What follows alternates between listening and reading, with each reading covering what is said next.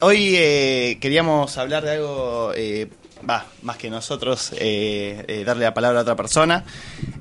Nosotros ya hemos hablado de otras culturas, digamos, y de cómo se relacionan con el cielo, ¿sí? culturas como los mocovíes, como los incas, como los selknam, y cómo formaban parte de su día a día la, la relación con el cielo y, y cómo construyeron sus propias cosmovisiones.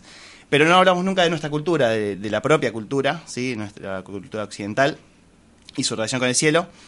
Eh, porque no es algo inmediato, no es algo tan trivial, y para eso eh, estamos en comunicación con un experto en temas de astronomía cultural, eh, Alejandro López, que es eh, licenciado en astronomía acá del Observatorio Platense y después se doctoró en antropología, y es presidente de la Sociedad Interamericana de Astronomía Cultural. Así que saludamos agradecemos por el tiempo que nos, que, nos, que nos da Alejandro. Alejandro. Hola, ¿qué tal? ¿Cómo están? Buenos días y bueno, muchas gracias por invitarme. No, por favor, gracias a vos por, por, por aceptar esta, eh, esta entrevista. Eh, y, por ahí para empezar un poco, eh, em, empezar con algo más general, digamos, ¿sí? Que nos cuentes así como desde hace miles de años, digamos, el cielo ha sido una gran atracción para todas las sociedades. ¿Qué rol jugó el cielo para esas sociedades y por qué, Alejandro? Bueno, o sea, cuando en la astronomía cultural como, como área interdisciplinaria que trata de entender justamente la- los procesos sociales de construcción de conocimiento sobre el cielo, digamos, partimos como en general este, en la investigación científica, eh, digamos, del, trabajo de campo, en este caso, que nos permite entender cómo distintas sociedades se acercaron al cielo.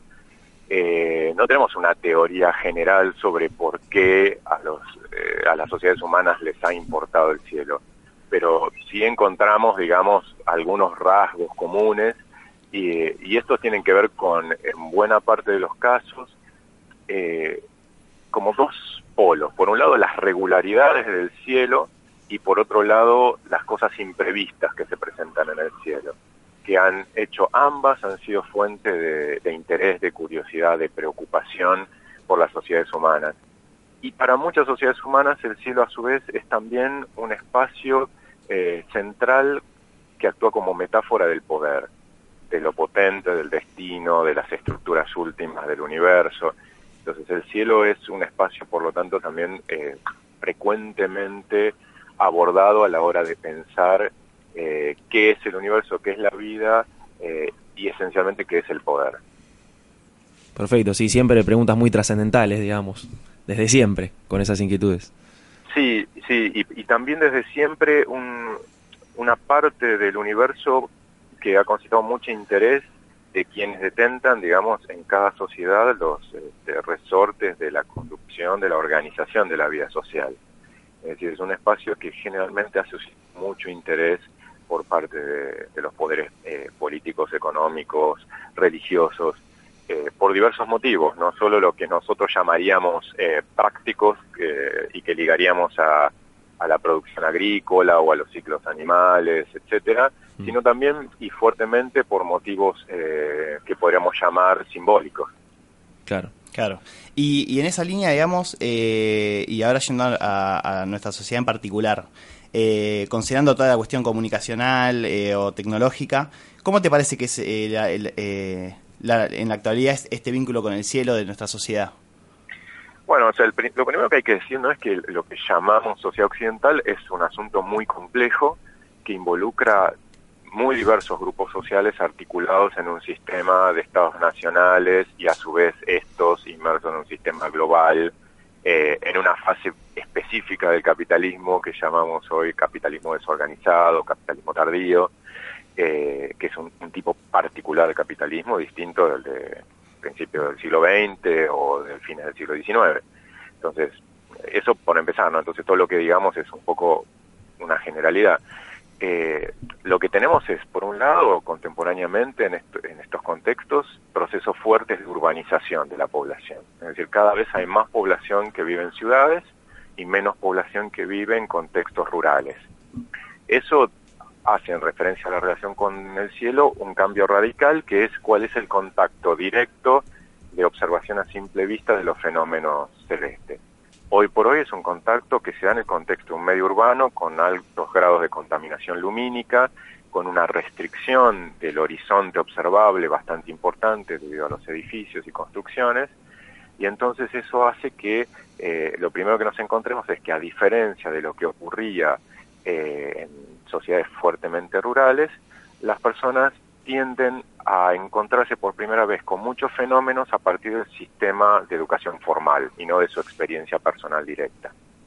Entonces, por ejemplo, muchos niños y niñas este, de la este, sociedad occidental, sobre todo en contextos urbanos, aprenden sobre dónde sale, por dónde sale el sol y por dónde se pone en la escuela. Eh, y probablemente eh, nunca observaron con cuidado por dónde sale o por dónde se pone y no podrían indicarlo en muchos casos en el contexto de su paisaje cercano, ¿no? de su barrio, de su casa. Eh, eso hace que, cosas como frases como escolares como el sol sale siempre por el este, se pone siempre por el oeste, eh, sobrevivan y pervivan este, en muchos adultos urbanos aunque la simple observación cotidiana del fenómeno de salir y la puesta del sol nos mostraría una cosa mucho más compleja. Sí, totalmente. Sí, creo que hemos hablado en algún momento del año también de ese, del fenómeno de que el sol en el horizonte hace un recorrido y que, y como decís vos, en la, en la primera experiencia, eh, si no tenés esa experiencia de ver por dónde sale el sol, adquirís inmediatamente el sol sale por el este, que es mucho más fácil. Claro, este, pero, eso justamente lo interesante es ver que, que, eso ocurre en un contexto específico y propio de, de, nuestra sociedad, que es el proceso de urbanización, es decir, mucha gente viviendo en ciudades con unas posibilidades de observación de ciertos fenómenos acotadas, y a su vez la extensión del sistema de educación formal y un conocimiento escolar eh, basado en ciertos tópicos que no necesariamente tienen una relación directa con la experiencia vital de esos mismos fenómenos.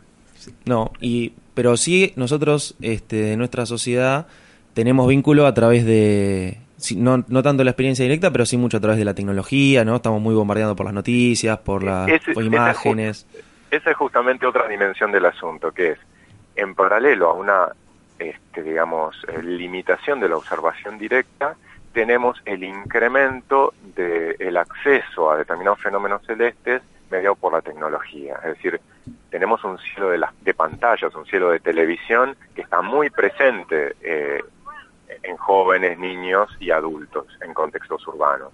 Entonces muchos niños que tal vez no saben por dónde sale el sol, no han tenido la experiencia directa de ver ese desplazamiento del sol, eh, sí saben y han visto imágenes eh, recreadas y directas sobre supernovas, sobre galaxias, sobre agujeros negros, etcétera. Entonces, y, y eso cuando uno realiza tareas de, divulgación y popularización de la ciencia se lo encuentra muy frecuentemente en las preguntas que niños, jóvenes, adultos eh, hacen, muchas de las cuales están referidas justamente a este tipo de fenómenos accesibles mediante la tecnología. Entonces, eso es como otra característica particular de nuestro vínculo con el cielo. Bien. Ahora, sí, dale, todas ellas lo que, lo que de todos modos muestran es, el cielo sigue siendo enormemente relevante. Eh, fuente de, por un lado, interés en tanto a su regularidad y a la, al aspecto espectacular de ciertos fenómenos, y a su vez preocupación cuando ocurren cosas que se supone o se perciben como no previstas, como eh, inesperadas y por lo tanto potencialmente catastróficas. Eh, y fenómenos como estos los podemos encontrar cada vez que aparecen noticias sobre el paso de algún asteroide que pasa más cerca de la cuenta, o sobre fenómenos solares este, imprevistos o intensos, o sobre eclipses, o este, cuestiones como este, el famoso problema calendárico, el supuesto fin del calendario maya en 2012, que generaron una gran expectativa en, en todo el mundo. Y que tienen que ver con esta percepción de que cuando algo extraño pasa en el cielo, que siempre es percibido como una fuente de regularidad y orden, entonces estamos ante un fenómeno potencialmente catastrófico. Claro. Sí, hay como una segunda línea ahí, ¿no? De, información en la que nos hace percibir al cielo como algo, además de asombroso, porque las imágenes eso venden también, algo que se puede temer.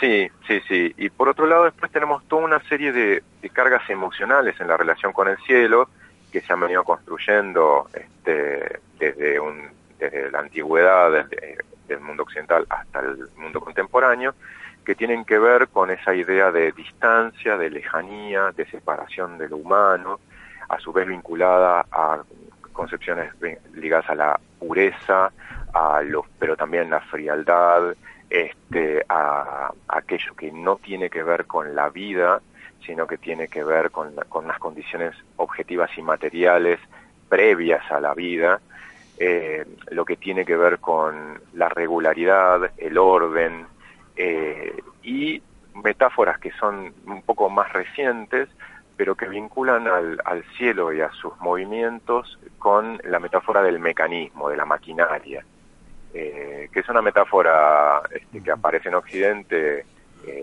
sobre todo a partir de, del surgimiento, lo llamamos este, astronomía moderna y física moderna, y que se van expandiendo y que son bastante frecuentes hoy, aunque tienen su competencia, esta idea de el universo como un mecanismo. Claro, como que se vino a ordenar los fenómenos del universo, ¿no? A través de la explicación científica.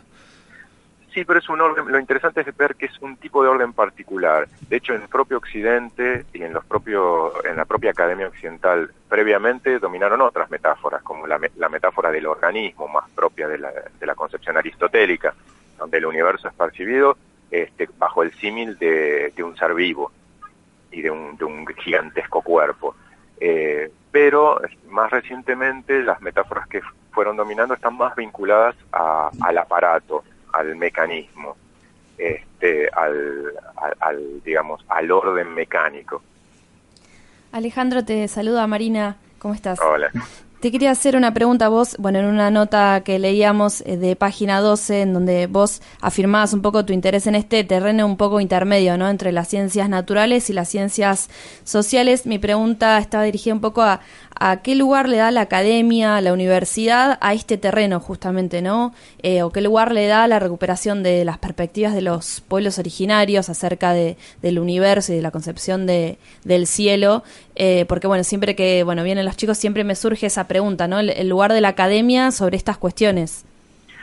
Mira, en primer lugar creo que la situación tiene que ver bastante con lo que ocurre con muchas interdisciplinas. Es decir, el sistema académico, no solo en Argentina, sino a nivel internacional, declama mucho acerca de la importancia de lo interdisciplinario y lo transdisciplinario, pero estructuralmente está muy poco preparado para afrontarlo. Eh, comités evaluadores, eh, becas, instituciones, todas están preparadas para trabajar sobre la idea de la separación en disciplinas. Entonces, un campo interdisciplinario como este siempre es difícil de ubicar eh, en ese contexto. Después, por otra parte, digamos, yo creo que la cuestión es que la astronomía cultural no se trata tan solo de una especie de rescate, sino de un análisis crítico de las condiciones de producción de, de conocimiento sobre el cielo en todos los contextos. Eh, y de un conocimiento sobre el cielo que sigue produciéndose, no solo en el contexto de la sociedad occidental y de la academia, sino de otros grupos humanos, es decir, los pueblos originarios siguen produciendo conocimiento sobre el cielo, no solo sostienen un conocimiento que se produjo en el pasado, eh, siguen haciendo interpretaciones sobre las nuevas informaciones que tienen acerca del cielo y, y siguen preguntándose cosas. E incluso dentro de, digamos, de otros, otros contextos, no es solo el académico eh, en el contexto urbano, por ejemplo, de Buenos Aires, el que produce conocimiento sobre el cielo. Eh, las personas que habitan la ciudad producen distinto tipo de conocimiento sobre el cielo, consumen distinto tipo de conocimiento sobre el cielo. En ese sentido, digamos, eh, hay una receptividad creciente, pero todavía baja en el sistema académico respecto a las enormes potencialidades del estudio de estas interacciones que son eh, muy grandes para la propia astronomía académica, al poder pensar críticamente las condiciones de producción eh, del conocimiento que elabora, pero también para la popularización del conocimiento académico, para la difusión de la ciencia también son muy importantes y para el diálogo intercultural, ¿no? También.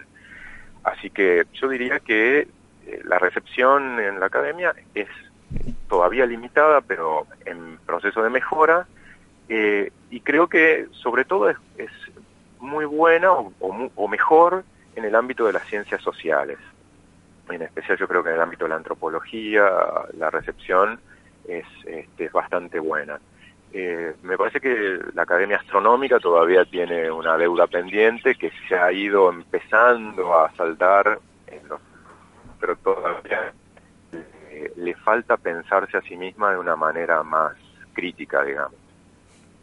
Totalmente de acuerdo con lo que dice Alejandro de la Sociedad eh, Astronómica. Eh, y, y, hablando de eso, eh, retomando la idea esa que nombrás de, de las cuestiones interculturales, digamos, entre distintas sociedades que producen su propio conocimiento astronómico, digamos, ¿qué conflictos políticos, digamos, tienen esas sociedades hoy en día cuando, cuando se encuentran? ¿O, ¿O hay conflictos políticos, sería la pregunta? Mira, o sea, la producción de conocimiento es claramente ¿no? una, una actividad social y obviamente como todas las actividades sociales está atravesada por, por el campo del poder y por las disputas acerca de el ejercicio, la producción y la distribución del poder, que es en el fondo la política. Así que evidentemente los conflictos eh, políticos se traducen en conflictos eh, de sistemas de conocimiento. Y de eso no está exenta la astronomía, aunque supuestamente verse sobre algo que está distante de la Tierra y que en la concepción occidental eso significaría distante de los problemas políticos, ¿no? O sea, siempre en Occidente se ha tendido a pensar que la astronomía es un asunto una ciencia eh, políticamente aséptica o neutra porque justamente trata del cielo. Lo que muestran todos los trabajos empíricos es que efectivamente es casi lo opuesto. Eh, dado que el cielo ha servido de metáfora sobre el poder para y el destino para para muchas sociedades, incluyendo la nuestra, eh, los conflictos políticos se traducen frecuentemente en conflictos sobre las ideas y prácticas respecto al cielo. Algunos casos característicos, por ejemplo, los conflictos en torno a los observatorios de alta montaña y la construcción de observatorios de alta montaña y las este, ideas sobre esos espacios utilizados de, los, de las poblaciones locales. Es un conflicto que se ha vivido en muchísimas partes del mundo, que de hecho hoy tiene por ejemplo, un, polo de atención en el Mauna Kea y el conflicto por la instalación del TMT, del, gran telescopio que se quería instalar en, el observatorio del Mauna Kea, y que justamente pone en evidencia eh, toda la enorme cantidad de ingeniería política que hay por, detrás, por ejemplo, de la instalación de un observatorio, y el rol eh, que se le da a las comunidades locales en la construcción y elaboración de un proyecto de esa envergadura cuando lo analizamos con algún detalle, que es algo a lo que me he dedicado en el último tiempo, observamos que los patrones no difieren demasiado de los patrones de instalación de una gran empresa extractiva como una minera o una petrolera. Y el rol que se le da a las comunidades locales suele ser meramente decorativo. Este, y acá en muchos casos se trata de pueblos originarios eh, en otros casos es población que podemos llamar criolla, eh, cuyos intereses particulares y concepciones acerca del espacio terrestre y celeste entran en choque con las concepciones este, de la sociedad envolvente y en un choque desigual, porque la capacidad de intervención no es equivalente. Bueno, muy claro, Alejandro, la verdad, y no, nos quedamos con la, con la aguja clavada de, que del paralelismo entre los telescopios y, y, las empresas extractivas. No, hay, hay, hay, una responsabilidad ¿no? de quienes llevan adelante esos proyectos eh, que a partir del conflicto se evidencia, ¿no? Así que nada, resaltamos la importancia de estar estudiando estas cosas también. Sí, sí, o sea, realmente creo que, que es algo de lo que la comunidad académica debe hacerse más cargo y donde los eh, científicos que participan en estos proyectos tienen que comprender que su labor no es meramente técnica, que también tiene una responsabilidad en cómo se conducen este tipo de negociaciones, porque básicamente eh, es justamente su saber técnico el que legitima determinadas intervenciones. Entonces, eh, es parte de su responsabilidad eh, tomarse en serio esto. y fíjense que, por ejemplo, muchas veces estos grandes proyectos incluyen con más énfasis y más relevancia el impacto eh, ambiental en términos biológicos que el impacto en las sociedades humanas que van a ser el receptáculo de estos proyectos, que son concebidos así como un, como un recipiente que va a ser llenado con el proyecto. Eh, y en general nunca son convocadas para participar conjuntamente del diseño de un proyecto que beneficie y, eh, y resulte bueno y correcto para todas las partes involucradas. Perfecto, muy claro. Bueno, Alejandro, te agradecemos el tiempo que, nos has dado y, la claridad con la que con la que explicas todas estas cosas. Para nosotros ha sido un gusto. No sé si hay que... Muchísimas gracias, muchísimas gracias y para mí es el gusto de poder charlar con ustedes y contarles un poco de, estas cuestiones. Bueno. Dale Alejandro, te agradecemos mucho y seguramente si esto continúa en algún otro momento volveremos a estar en contacto. Ojalá, ojalá. Un gran abrazo y me encantaría. Dale, un abrazo. Abrazo. Chao, hasta luego.